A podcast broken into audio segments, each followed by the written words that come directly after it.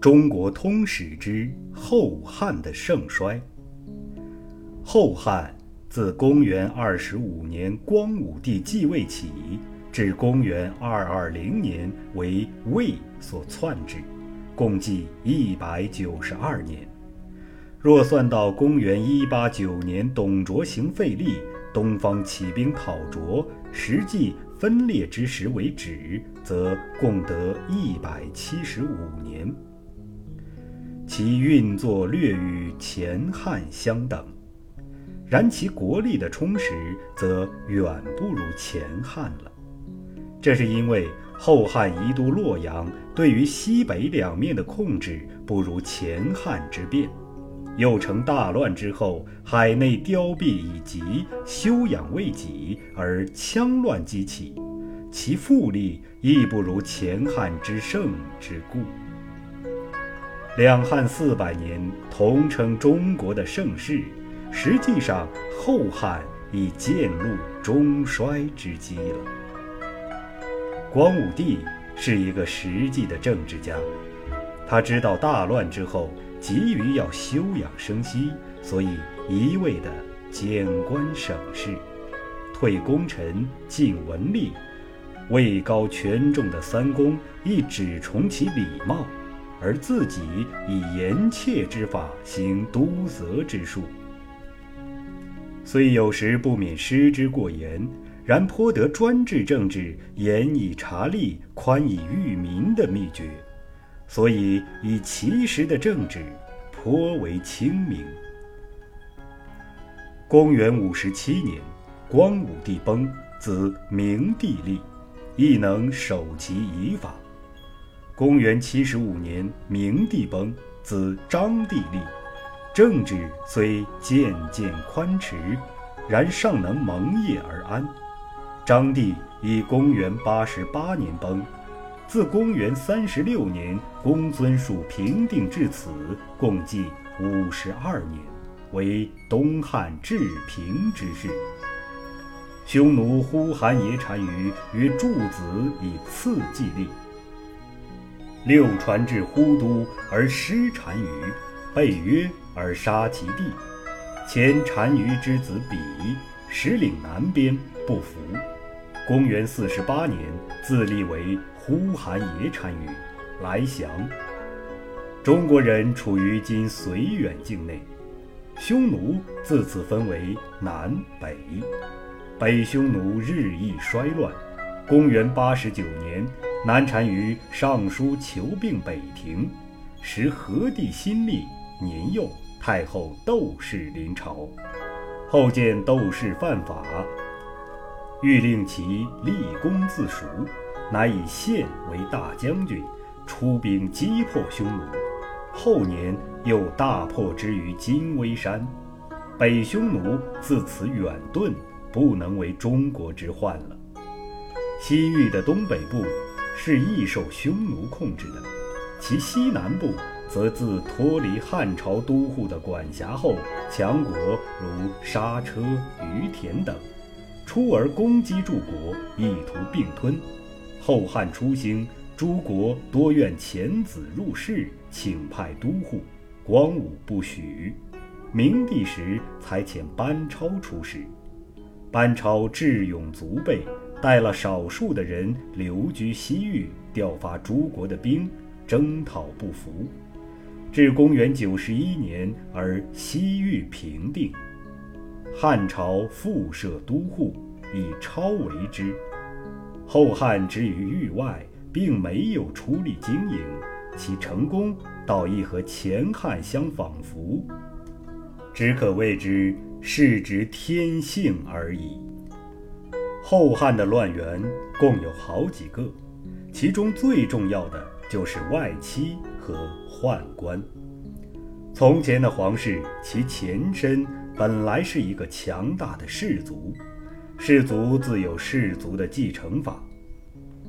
当族长逝世，合法继承人年幼时，从族中推出一个人来，暂操治理之权，谓之摄政。如由前族长之妻、现族长之母代理，即即所谓母后临朝。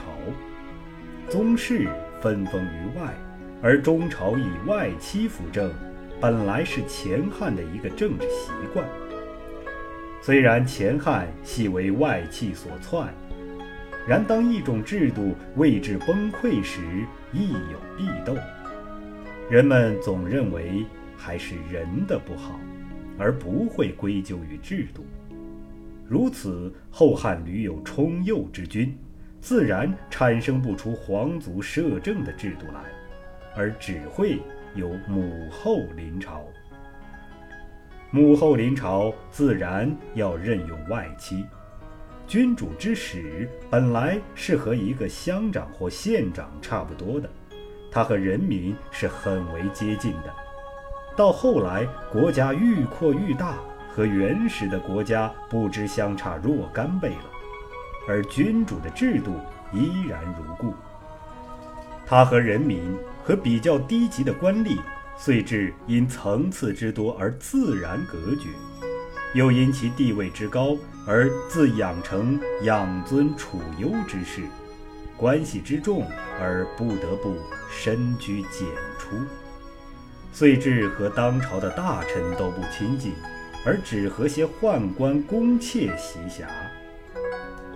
这是历代的僻性尽习易于得志的原因。而也是政治败坏的一个原因。后汉外戚之祸起于章帝时，章帝的皇后窦氏是没有儿子的。宋贵人生子庆，立为太子；梁贵人生子赵，窦后养为己子，后诬杀宋贵人，废庆为清河王，而立赵为太子。章帝崩，赵立，是为和帝。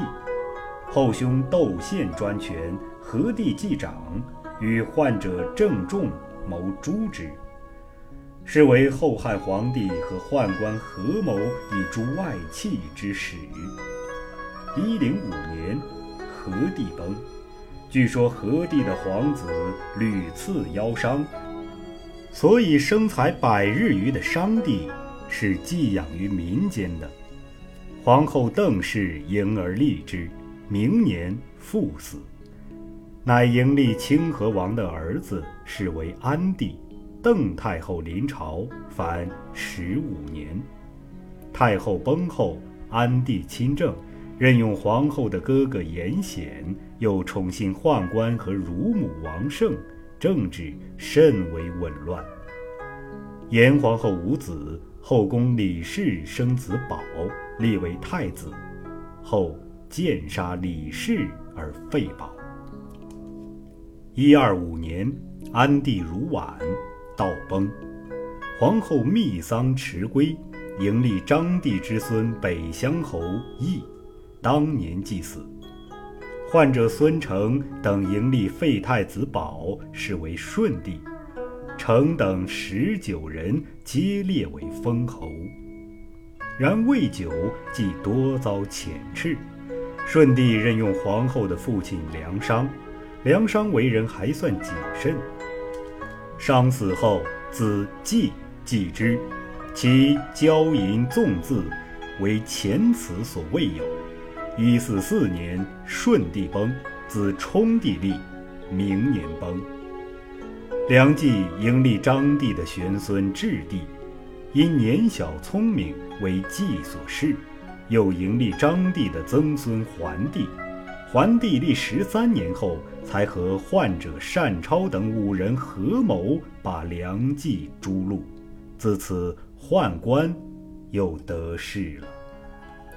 因宦官的得势，遂积成所谓党锢之祸。宦官和阉人本来是两件事。宦字的初意是在机关中学习。后来则变为在贵人家中专事伺候人的意思。皇室的规模自然较卿大夫更大，自亦有在宫中服侍他的人，此即所谓宦官。本不专用阉人，而且其初宦官的等级远较阉人为高，怕是绝对不能用阉人的。但到后来刑罚烂了。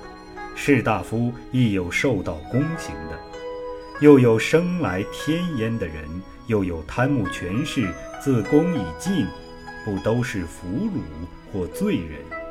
于是其人的能力和品格都渐渐提高，而可以用为宦官了。后汉邓太后临朝后，宫中有好几种官，如中常侍等，都改用阉人。宦官遂成为阉人所做的官的代名词。虽然阉人的地位时已提高，然其初既是俘虏和罪人，社会上自然总还将他当作是另一种人看待。士大夫更瞧他不起。此时的士大夫和贵族都是好名的，都是好交结的。这一者出于战国之事，贵族好养士，士人好奔走的习惯；一则出于此时选举上的需要。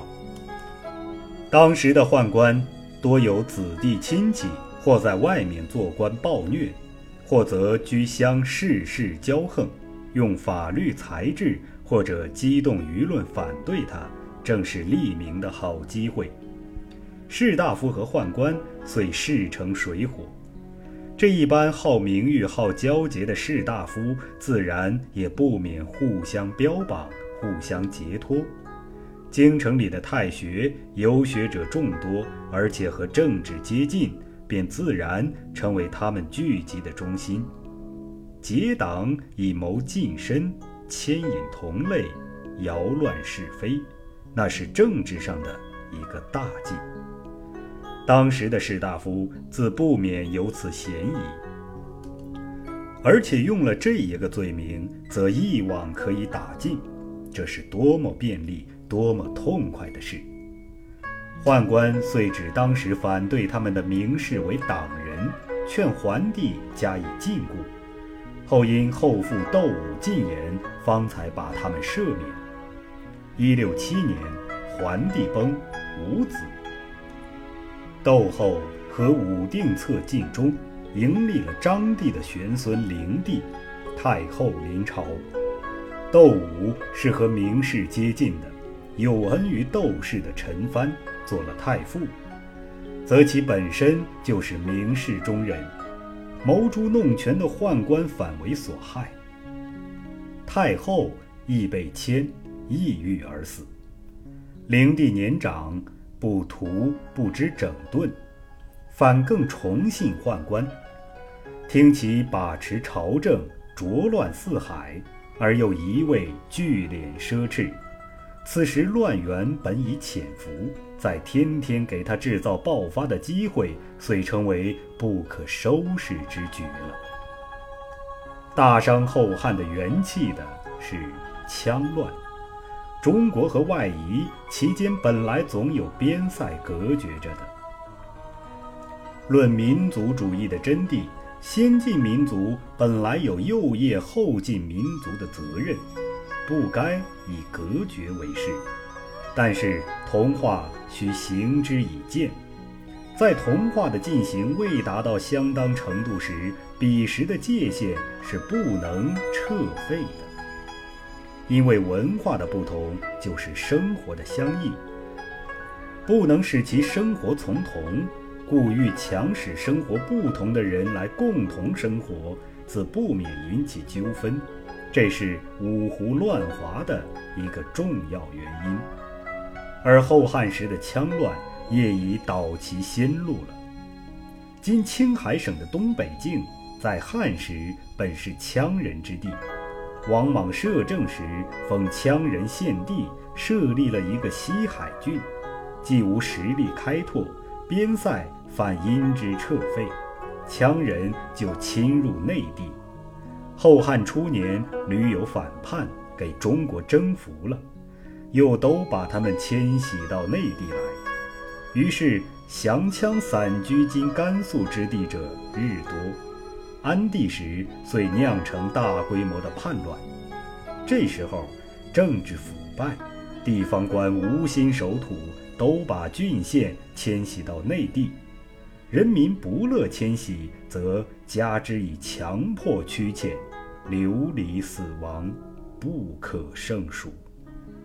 派兵搅拌，将帅又腐败，历时十余年，用费达二百四十亿，才算勉强结束。顺帝时又叛，兵费又至八十余亿，桓帝任用段延，大加诛戮，才算镇定下来。然而西北一方凋敝已甚，将帅又渐行骄横，隐伏着一个很大的乱源了。遇事都诉之理性，这只是受过优良教育的人在一定的范围中能够。其余大多数人和这一部分人出于一定范围以外的行为，还是受习惯和传统思想的支配的。此种习惯和传统思想是没有理由可以解说的。若要仔细追究起来，往往和我们别一方面的知识冲突，所以人们都置诸不问，而无条件加以承认。此即所谓迷信。给迷信以一种力量的，则为宗教。宗教鼓动人的力量是颇大的。当部族林立之时，宗教的教义亦只限于一部族，而不足以吸引别的部族的人。到统一之后，就不然了。各种小宗教渐渐混合而产生大宗教的运动。在汉时。上下流社会是个别进行的，在上流社会中，孔子渐渐被视为一个神人。看当时内学家尊崇孔子的话，便可得见。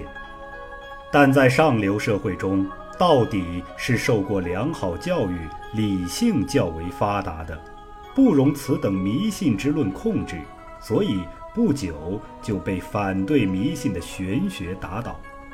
在下流社会，则各种迷信逐渐结合，而形成后世的道教。在汉时，只是其初步。其中最主要的是张角的太平道和张修的五斗米道。道教到北魏时的寇谦之，才全然和政府妥协。前此，则是很激烈的反对政府的。他们以符咒治病。为煽动和结合的工具。张修造反，旋即平定；张鲁后来虽割据汉中，只是设立鬼族等，闭关自守，实行其神权政治而已，与大局亦无甚关系。张角却声势浩大，以公元一八四年起事，他的土党便于清、徐、幽、冀、荆。阳、兖、豫八州，即今江苏、安徽、浙江、江西、湖北、湖南、山东、河南、河北各省之地。但张角似是一个只会煽惑而并没有什么政治能力的人，所以不久即败。然此时的小乱世，则已到处蔓延，不易遏制了。而黄巾的余党已难于肃清，于是改刺史为州牧，将两级制变成了三级制，便宜了一部分的野心家，即仍称刺史的人以及手中亦有兵权的郡守，分裂之势渐次形成，静待着一个机会爆发。